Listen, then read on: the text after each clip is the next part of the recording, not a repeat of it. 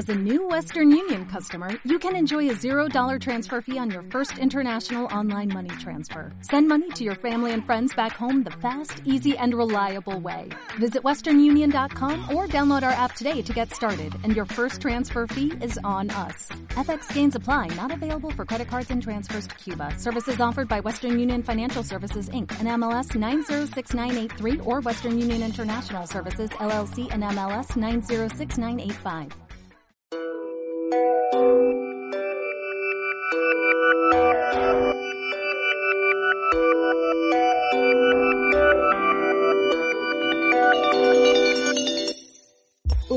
Está entrando a Mundo Informativo.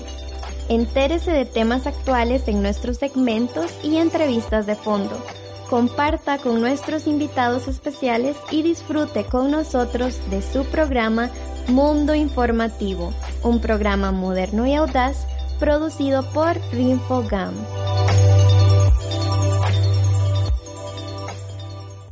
La Junta de Protección Social lucha junto a organizaciones sociales contra el COVID-19. Gracias a la Junta salvamos muchas vidas en nuestro albergue. 1.400 millones de colones fueron aprobados para apoyar a cientos de personas adultas mayores en situación de COVID. Entre ellos, se benefició el albergue de rehabilitación al alcohólico adulto mayor indigente. Gracias por comprar los productos de la Junta. Junta de Protección Social, para hacer el bien. Venga, le voy a presentar a la gente de la oficina. En aquel escritorio está Pablo. Él es muy católico. Enfrente está Marcela. Ella de nunca se casó por eso. Junto a la ventana se sienta Rebeca. Esa mujer es una mala madre. Y en la fotocopiadora está Ernesto, que es bisexual. ¿Y a usted cómo la presento? Mm, usted me parece... ¡Ya! ¡No me etiquete! Las etiquetas encasillan, juzgan, limitan. Detrás de las etiquetas solo hay prejuicios y discriminación. No apoye ninguna iniciativa que discrimine a las personas en razón de su credo, su opción sexual o las decisiones que toma sobre su vida. Usted tiene derecho a tomar sus decisiones. Yo tengo derecho a tomar las mías. Colectiva por el derecho a decidir. Aprende a decir no. Así de simple. Así de importante. Dino al cómo nos podemos arreglar al que quiera aprovecharse de otro. Di no al camino fácil y rápido, aunque sabes que está mal. A pensar solo en ti, sin importarte lo que le pase a los demás. Di no al que cree que todo se arregla con una lana, al lo hacemos por debajo de la mesa. Di no al actuar mal cuando no te están viendo, al favor con favor se paga, aunque te insistan. No es no. Dino a los que creen que todos somos tranzas, aunque seas el único, aunque vayas en contra de los demás. Si todos decimos no, veremos un cambio. Aprende a decir no. No. No. No. No. No. Que no. Aprende a decir no. Cambia mucho más de lo que crees. La Junta de Protección Social lucha por innovar la atención médica del país. A través de la Junta hemos podido darle tecnología de punta a los diagnósticos de salud pública. Este año se aprobó la suma de 433.327.000 colones para tres proyectos solicitados por Inciensa para la compra de equipo médico. Hago una invitación general a la población para que compre los productos de la Junta en beneficio de la salud pública. Junta de Protección Social, para hacer el bien.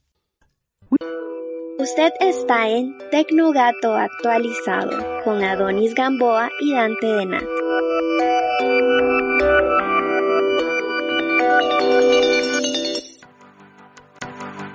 Bienvenidos y bienvenidas a Tecnogato actualizado. Yo soy Dante Denat y hoy vamos a estar hablando de un tema algo global, algo contemporáneo y algo que es el diario vivir para los jugadores contemporáneos. Adonis. Muy buenas, eh, una semana más los acompaño y hoy tenemos un tema muy muy interesante, ¿verdad Dante? Una cuestión ahí como de comercio, ¿verdad? Tal vez. Hoy vamos a estar hablando de las tiendas de distribución de videojuegos. Y para eso me remito, para iniciar con los conceptos del día de hoy, me remito a la historia de los videojuegos específicamente. Y es directamente esta serie que siempre recomiendo y es el de High Score eh, una serie que está disponible en la plataforma de Netflix y que narra la historia de los videojuegos. Ahí se narra cómo dio a luz el juego Doom, eh, específicamente también los juegos en PC. En PC antes habían como juegos en DOS en donde uno decidía, tomaba decisiones, como una especie de aventura, pero todo en, en lenguaje de código, ¿verdad? En código. Y pues después dan el gran salto, ya juegos como los que son Doom. Cuando Doom salió, eh, la estrategia que tuvieron los diseñadores del juego, los promotores, fue sacar Doom de forma gratuita y subirla a un servidor. Solo que no contaban con la explosividad de la gente que quería jugar el juego.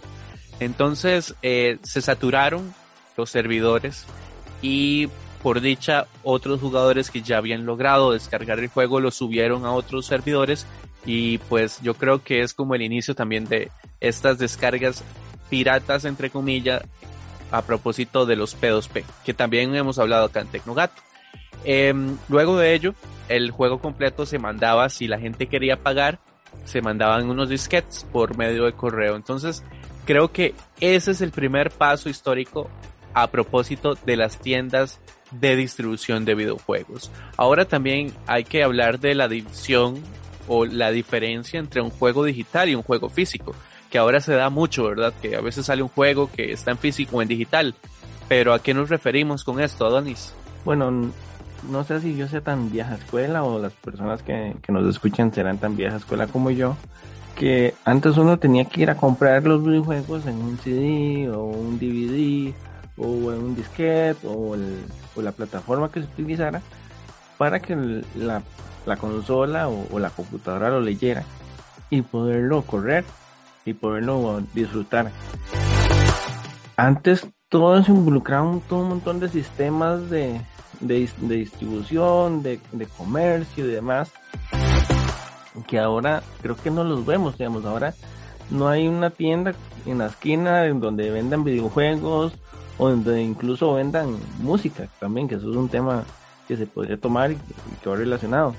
Ahora lo vemos, ahora no lo vemos, bueno, lo jugamos, pero no vemos el, disco, al menos que queramos una edición de colección donde venga y demás, ahora no está eh, esa forma de distribuirlo. El juego digital serían los mismos archivos y demás instalables que se, que se utilizaban anteriormente que venían impresos en un disco. Ahora no, ahora son de descarga. Y tiene una, una forma de distribución distinta, porque digamos, hay que recordar que un es una persona que, una empresa que llega y, antes llegaba y te traía el videojuego, te lo eh, de, Estados Unidos, donde se imprimiera, y te lo llegaba y te lo se lo daba al, señor de la tienda donde usted iba a comprarlo o alquilarlo y, usted lo compraba ahí. Ahora ya no está eso. Y Dante, hablando de esto de alquiler o compra, ¿cuál es la diferencia? ¿Cómo, ¿Cómo se maneja ahora esa cuestión? Creo que sí, es muy ligado a lo que usted venía diciendo, Adonis, con respecto al distribuidor y al juego digital o al juego físico. Porque también encontramos muchos juegos que solo son lanzados en formato físico o son lanzados en formato físico de edición coleccionista o bien son solo digitales y cuando se venden en un supuesto físico es la caja con un código de descarga. Entonces también eso juega. Ahora, hay una gran diferencia entre lo que es alquilar y comprar y yo creo que todo el mundo lo va a saber a propósito de otros objetos, bienes, inmuebles y demás que nosotros o alquilamos o compramos, ¿verdad? El problema es que cuando estamos hablando de tiendas de distribución, a veces podemos recaer en la idea de que estamos alquilando un juego o lo estamos comprando. Y esa línea delgadita que tenemos es el dilema del que también vamos a estar hablando por acá. Porque cuando nosotros compramos un juego digital, porque los juegos digitales, o sea, solo se pueden comprar digitales en plataformas de distribución, y pues ese juego no nos pertenece. De hecho, hace poco estaba pensando también en que, por ejemplo, la tienda de PS Vita y PSP creo que estaba a punto de cerrar y de PlayStation 3. Eh, la gente comenzó a, comentar ello y Sony dio un paso atrás. cuando estas tiendas cierren, los juegos que nosotros compramos digitalmente ya no podríamos descargarlos de nuevo, aunque lo compramos de forma digital. Entonces ese es el problema, ¿verdad? De este alquilar, alquiler compra, porque siempre vamos a estar dependiendo de los servidores. Otro punto muy interesante es hablar de la piratería. Para aquellos que no sepan qué es piratería, Adonis, ¿qué es piratería? En términos del Internet, bueno, podríamos decir lo que es como la práctica de comprar, vender, reproducir, bueno, hacer algo con la propiedad intelectual sin autorización de la persona que lo hizo, por decirlo así. Este, no sé, por ejemplo, este, en aquellos tiempos donde usted llegaba y quemaba el disco, el, CD, ahí estaba pirateándolo. Pero eh, me acuerdo que, por ejemplo, para la Play 2 había que instalarle un chip para que leyera los, los discos quemados. Porque no, los discos, me acuerdo, en la Play 1, los discos originales en la Play 1 eran morados. La parte donde estaba impresa, digamos, la parte que se leía. Bueno, en fin, la piratería es eso. Es la actividad que va relacionada con el eh, romper los acuerdos de, de distribución y de propiedad intelectual. Eso es súper interesante porque cada una de las empresas han tenido distintos mecanismos para poder proteger esto. Recuerdo que Nintendo metió como una especie de palanquita para que los cassettes que no fueran originales no entraran en la en aquel entonces en la NES. Esto de los discos que usted decía, ¿verdad? Que venían como con un código que hacía que PlayStation no lo leyera. No sé, hay miles, miles y miles. Ahorita no hay tanto problema con este pirateo directo desde la consola, porque se ha solucionado a medias con esta digitalización de los videojuegos. Sin embargo, hay modificaciones directas a consolas y a los software, que de hecho desde que inició, por ejemplo, el Nintendo Switch, hay pirateo. Y a propósito de eso, ya que estamos hablando de tiendas de distribución de videojuegos específicamente de PC, y es un tema del que vamos a estar hablando mm, a profundidad en otros capítulos de Tecnogato actualizado, el DRM, ¿verdad, Adonis? ¿Qué es el DRM? El DRM es una serie o un conjunto de, mecanismos que se utilizan para que el videojuego o la, o la cuestión que tenga que ver con eh, propiedad intelectual no sea distribuida de forma ilegal o, pirateada.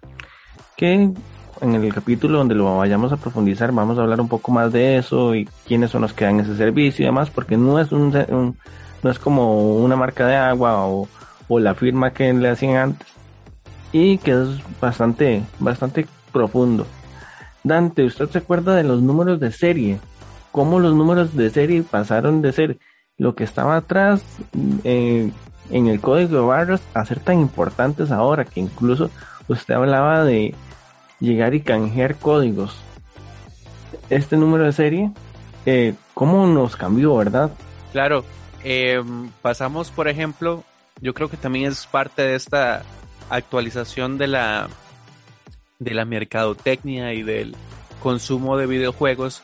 Pasamos a comprarlos físicamente a distribuidores a comprar series o keys verdad de distintos softwares a simplemente descargarlos desde una tienda porque ya la tienda misma digamos los pone su serial eh, los seriales eran estos códigos que nosotros comprábamos para descargar el juego y tenerlo, digamos, de forma oficial, insertándoles este código que les permitía a nosotros o nos permitía jugarlo o usar distintos programas. Por ejemplo, el serial que venía con el disco de Windows 10, que a propósito estamos cerca de recibir Windows 11. Ya estaba viendo noticias de que Windows va a tener soporte hasta el 2025 para Windows 10, entonces ya estamos cercanos a un paso generacional que esperaremos también estar hablando próximamente acá en Tecnogato actualizado. Eh, sumado a eso, también podemos hablar de los servidores que tanto hemos hablado por acá, porque cada uno de estos distribuidores tienen distintos tipos de, servidores y además distintos tipos de conexión internet. Algunos necesitan estar siempre conectados, otros no. Otros este, descargan más rápido, otros no. Hay seguridad en la descarga y demás.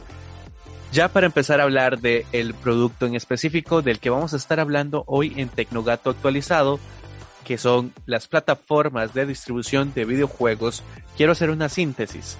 Las plataformas de distribución de videojuegos se da más que todo en las plataformas PC, porque no quiero obviar otras plataformas de distribución como son Stadia, que era el que estábamos hablando antes de empezar a grabar. Ellas se encargan de verificar de hacer legal el juego, de darle soporte al jugador y son a veces hasta dentro de ellas mismas toda una red social. Creo que Adonis coincidiría conmigo en que, por ejemplo, Epic es toda una red social internamente. Empecemos hablando de la mítica, quizás una de las más clásicas o de las más recordadas y que a propósito de el capítulo de capítulos anteriores donde hablamos de Linux o de Linux está presente también en Linux. Estoy hablando de la plataforma eh, Steam. Adonis, usted que es más videojugador en PC, ¿qué le parece Steam? Steam es una plataforma legendaria, podemos decir, porque fue fundada, o bueno, en realidad fue lanzada ya por el 2003 como una forma de distribuir actualizaciones automáticas para los videojuegos que desarrollaba Valve. Yo creo que Doom y, em, esos van por ahí. Y luego se amplió a, otros videojuegos y ahora incluso ofrece protección contra la piratería y, demás, ofrece servidores de emparejamiento para transmisiones, videos y se ha convertido en toda una red social para los, los videojugadores y una alternativa más donde comprar videojuegos sin tener los piratas. Y de hecho creo que fue uno de esos que comenzaron o esos pioneros en el mercado que en realidad uno de los que llegó y, y se convirtió en una institución en ya no tener que piratear como antes. Eso es súper importante lo que dice usted Adonis porque estas plataformas de distribución han facilitado la compra de videojuegos para que no haya tanta piratería, porque a veces es bastante accesible eh, comprar un juego por ahí, o a veces hasta regalan. En esta categoría de juegos baratos, personalmente, Adonis, ¿cómo estaría Steam? ¿Lo considera barato o lo considera carillo? La cuestión con Steam, y creo que con la mayoría de, estas cuestiones de distribución es saber aprovechar las ofertas. Y a veces no es la mejor idea comprar el videojuego en el, en el primer día de lanzamiento. Por ejemplo, yo tengo varios juegos, en realidad bastantes, que en, su momento valían 60 dólares y actualmente me, los han llegado y me los han dado gratis. O de los pusieron este fin de semana, la licencia va a estar para que usted llegue, la tome y, y le quede gratis y también tiene un montón de acuerdos ahí y demás que uno como, como consumidor se aprovecha, ¿verdad? También es cuestión de, de agarrar y podríamos decirlo como una metáfora, caminar y revisar precios, ¿verdad? Y estar ahí atento a cómo varían, porque hay fines de semana, como les mencionaba, donde un juego pasa de valer de 50 mil colones a que está en 2.500 colones. Creo que eso es muy importante también esto de ir buscando en distintas plataformas. Todavía hay plataformas que venden cereales para estas plataformas de distribución. Además, este, algunos son exclusivos, pero otros están en distintas plataformas. Qué sé yo, por ejemplo, hace poco se integró Genshin Impact a Epic, que también está en otros lugares. G2A, por ejemplo, son páginas que se dedican a cazar de, eh, descuentos y que también se eh, instalan o se canjean en estas plataformas. Ahora, una cuestión ahí también que es importante puntualizar a estas plataformas y es que, por ejemplo, Steam y muchas de las que vamos a estar hablando son necesariamente se acceden a ellas mediante un usuario y una contraseña. Algunas son muy, muy serias o muy seguras, por ejemplo Steam tiene un bloqueo, o sea, una autentificación de doble paso y eso hace que, que nuestras plataformas o nuestros juegos estén ahí seguros. Otra cosa que también me parece súper interesante dentro de los, las distribuciones de videojuegos mediante estas plataformas es que al menos de que se caigan todos los servidores o muera el servidor o muera Steam, por ejemplo, el juego ahí va a estar siempre por los siglos de los siglos mientras yo cambie de computadora y lo podré jugar, en teoría, ¿verdad?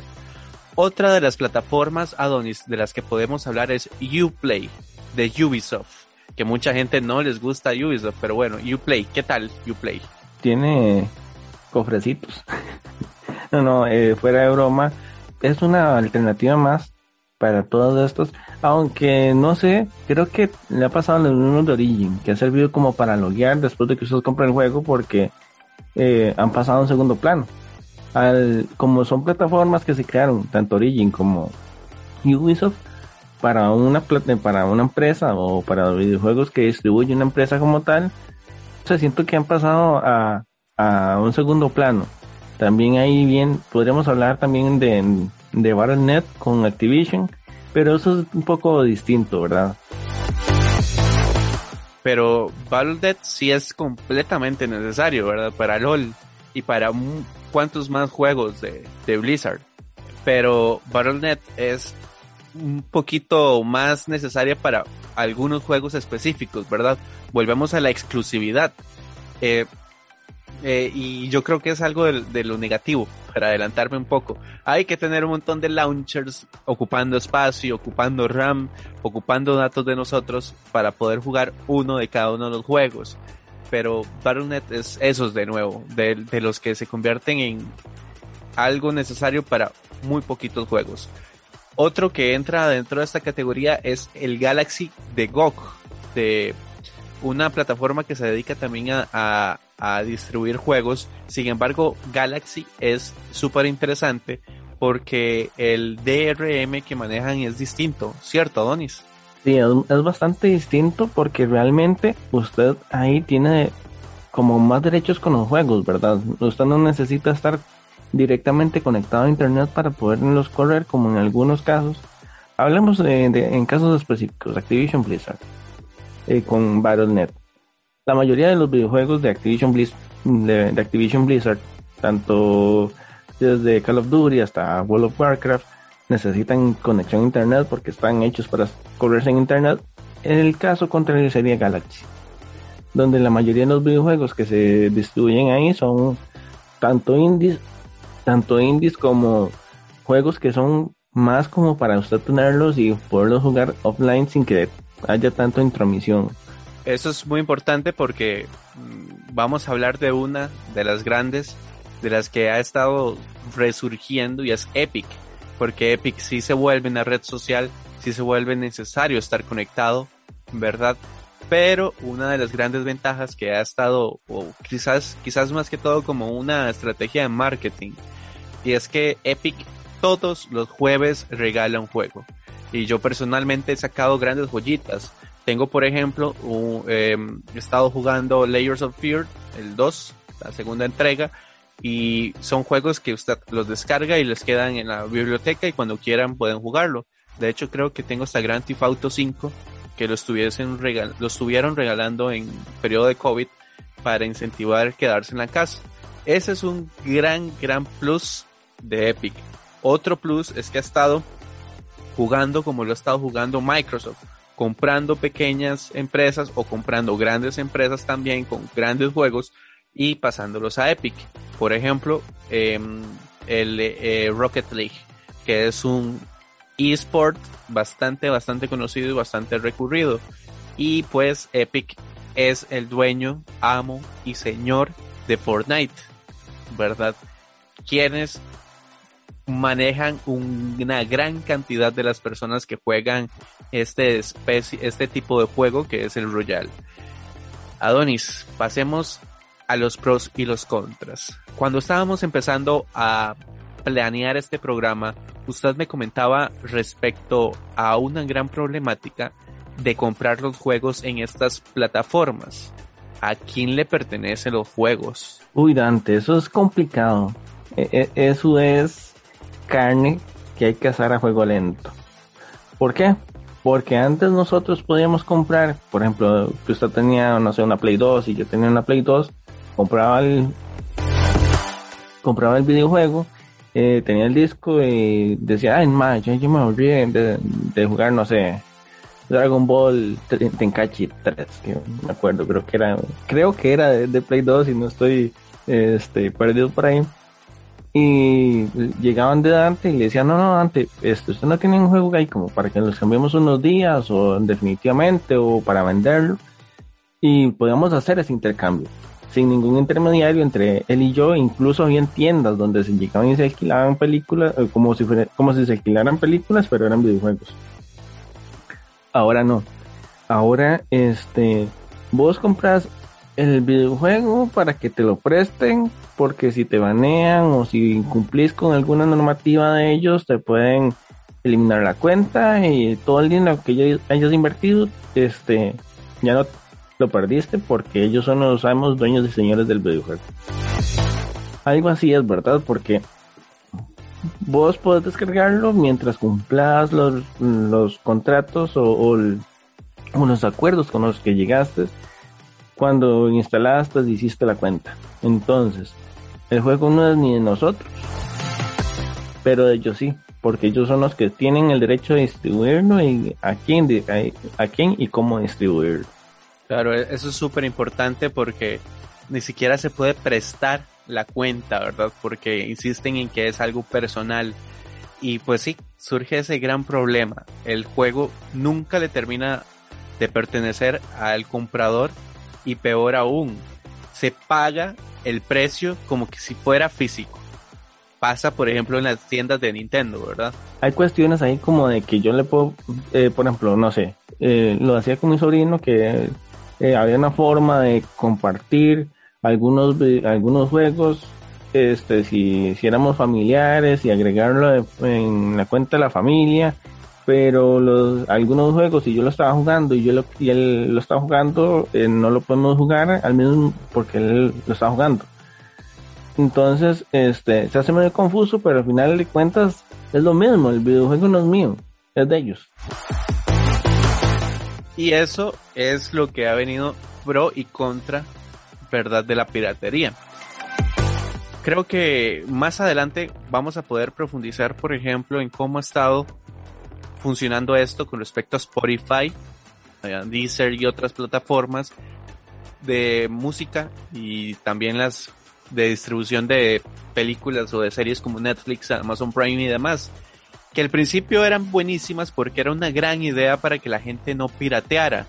Era mejor pagar su suscripción de Netflix de 4 dólares, mentira, son como 6 dólares, una cuestión así al principio, ahora está más cara, antes de estar metiéndose en páginas de dudosa procedencia y bajar las películas. Súper bien. ¿Qué pasa? ¿Qué pasa? Que se ve tan bien que la gente comienza a competir y comienzan a, hacer sus propias plataformas. Entonces ahora hay que tener Disney Plus, hay que tener Prime, hay que tener Netflix, hay que tener este la versión extra, hay que tener Hallmark, hay que tener, o sea, termina teniendo uno 15 o 20 plataformas. Y si le agregamos, por ejemplo, plataformas como Netflix no permiten, en teoría, compartir la cuenta con personas que no viven en la propia casa de uno. Porque ya me ha pasado, por ejemplo, en Spotify, que hay que poner la misma dirección para poder compartir un Spotify de familia. Por ahí va la problemática que tienen las plataformas de distribución de juegos. Que Ubisoft, por ejemplo, dijo, bueno, yo quiero hacer mi Uplay para que esté en mi plataforma. Steam dijo, yo voy a hacer, bueno, Steam dijo de, primero, ¿verdad? Voy a tener estos juegos y entonces hay que tener un montón y ¿qué es lo que hacen las personas? Bueno, o tengo un montón de launchers, que es como se llaman, o bien, de prefiero mejor piratearlo. Cuando al principio lo más importante de estas plataformas era no fomentar la piratería, ahora más bien fomentan la piratería porque ya es absurdo tener tantas, tantas suscripciones y tantos launchers cuando pudieron haber, haberse centrado en uno solo. Y yo creo que eso es lo bueno de las consolas, que está su tienda oficial y punto. También está el problema de los exclusivos, Adonis. Uy, los exclusivos son un tema y carnita, ¿verdad? Creo que voy a ser un poco abogado del diablo mencionando lo que usted hablaba. Eh, en algunos casos, por ejemplo, el, eh, Battle.net, hay que entender que, por ejemplo, Battle.net, eh, al tener una plataforma totalmente para ellos, los videojuegos, al ser todos en línea, todos dependen de una sola infraestructura. Entonces, no, no peligran tanto porque al final son de la misma empresa y demás. Por cuestiones técnicas se ve bien. Pero en otros casos, este, no tiene sentido, por ejemplo, eh, con la cantidad de, títulos que distribuye Steam. Pero los exclusivos, Dante, eh, eh, por ejemplo, Fortnite, para jugar Fortnite tienes que tener Epic Games, el launcher ahí y y se vuelve medio tedioso porque incluso puedo tener juegos doblemente comprados. Porque por ejemplo, yo tengo este en Epic Games este GTA 5 y en Steam también.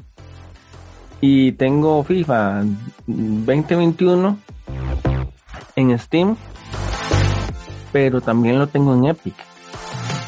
Entonces, al final de cuentas, se, vuelve medio confuso y los exclusivos, sí, vale la pena jugar por los exclusivos, pero al final de cuentas, si yo quiero jugar, no sé, este, un juego que es exclusivo de, de Epic y otro que es de Steam y tengo varios ahí que al final de cuentas, por ejemplo, que me los metan ahí como en como en este tipo de suscripciones como como el Game Pass, al final de cuentas voy a estar pagando un montón de, suscripciones extra para poder jugar dos o tres juegos que me, que me gustan. Y sí, tengo un montón de, otros juegos que podría eh, utilizar, pero no sé, digamos, a veces como que nos hace falta el tiempo, y, días a los años y, y horas a los minutos, para poder jugar todo lo que hay ahí. Y sí, está bien, hay días que uno dice, ah, no quiero jugar lo mismo siempre, pero a veces es como, no sé, como que sobra. No sé si usted ha pasado con, Netflix, ahora que hay, ahora esta cuestión de reproducir aleatoriamente, hay días que uno no sabe ni qué quiere y está bien. Sí, eh, yo como opinión personal les digo que tengo juegos regados en Epic Store, tengo juegos regados por GOG, tengo algunos en Steam y la verdad es que me da una pereza bajar cada launcher aunque le reconozco un plus. Y es que los launchers me acercan a lo que sentiría yo jugando en una consola. Porque yo personalmente no me gusta jugar en PC. Y los entornos que manejan los launchers hacen recordar mucho a un entorno de consola. Entonces, esa es mi opinión. Es un desmadre jugar con tantos launchers y la verdad es que determina cansando al consumidor además de gastar este espacio y demás y cuestiones de ese tipo, eh, realmente si pudiéramos cubrir todo en, bajo una sola sombrilla tendríamos monopolio y eso también estaría mal. Entonces, no sé, digamos, en, en este momento no se me ocurre como una solución para esto, pero es una cuestión que está ahorita y con la que hay que vivir y esperemos que futuro evolucione, pero para bien que no nos chuleen como consumidores. Buenísimo. Bueno, esto ha sido Tecnogato actualizado. Yo soy Dante de Nat. Me pueden buscar en redes sociales como arroba Nat. Yo soy Adonis Gamboa y me pueden encontrar en Instagram como ado.gamboa y en Twitter como ado-gamboa. Ha sido un placer estar con ustedes esta semana, Dante. Les recuerdo que los pueden buscar en Facebook como RimFogamCR. Ahí van a estar colgados los programas de Tecnogato actualizado y otras producciones de Rinfogam. Eh, hoy estuvimos hablando de las plataformas de distribución de videojuegos en PC. Nos escuchamos en la próxima entrega de Tecnogato actualizado. La Junta de Protección Social lucha para cumplir los sueños de muchas organizaciones sociales. 301 millones fueron aprobados para la compra de una casa para la Asociación Hogar Fe Viva. Aquí contamos con 22 personas menores de edad con situaciones de salud complejas. Ahora tenemos una casa y entre todos nos cuidamos. Gracias por cuidarnos. Gracias por comprar los productos de la Junta. Junta de Protección Social para hacer el bien. Es urgente que ahorremos agua. Mientras nos enjabonamos de las manos y lavamos los platos, cerremos la llave y al abrirla reduzcamos la presión del agua. Revisemos que no existan fugas en el servicio sanitario. Reguemos las plantas de noche y con un recipiente pequeño. Al lavar, aprovechemos el agua con una tanda completa de ropa. Por su seguridad y la protección ante el COVID-19, comprometámonos con el ahorro de agua. ¡Ay 60 años de llevar salud y bienestar.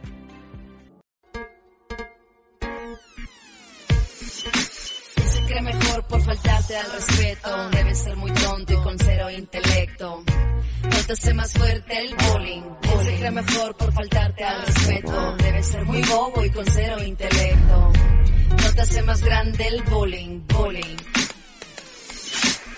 te molestas en molestar a otros. Cada quien su rollo, no juegues con nosotros. Tanto pega el que mata la vaca, como el que se calla, como disco se raya. Tú haz algo, si lo estás viendo. Hay alguien en el cielo y se están riendo. Se cree mejor, pero solo es un cuadrado. Si él cree que tú eres débil, está equivocado. ¿Quién se cree mejor por faltarte al respeto? Debe ser muy tonto y con cero intelecto. No te hace más fuerte el bullying. ¿Quién se cree mejor por faltarte al respeto? Debe ser muy bobo y con No te hace más fuerte el bullying. ¿Tienes el valor o te vale? Bullying. Este fue su programa Mundo Informativo. Les invitamos a enviarnos sus comentarios o sugerencias mediante Facebook buscándonos como RinfoGam CR o bien llamándonos al teléfono 88264612. Los esperamos en nuestra próxima edición. Hasta pronto.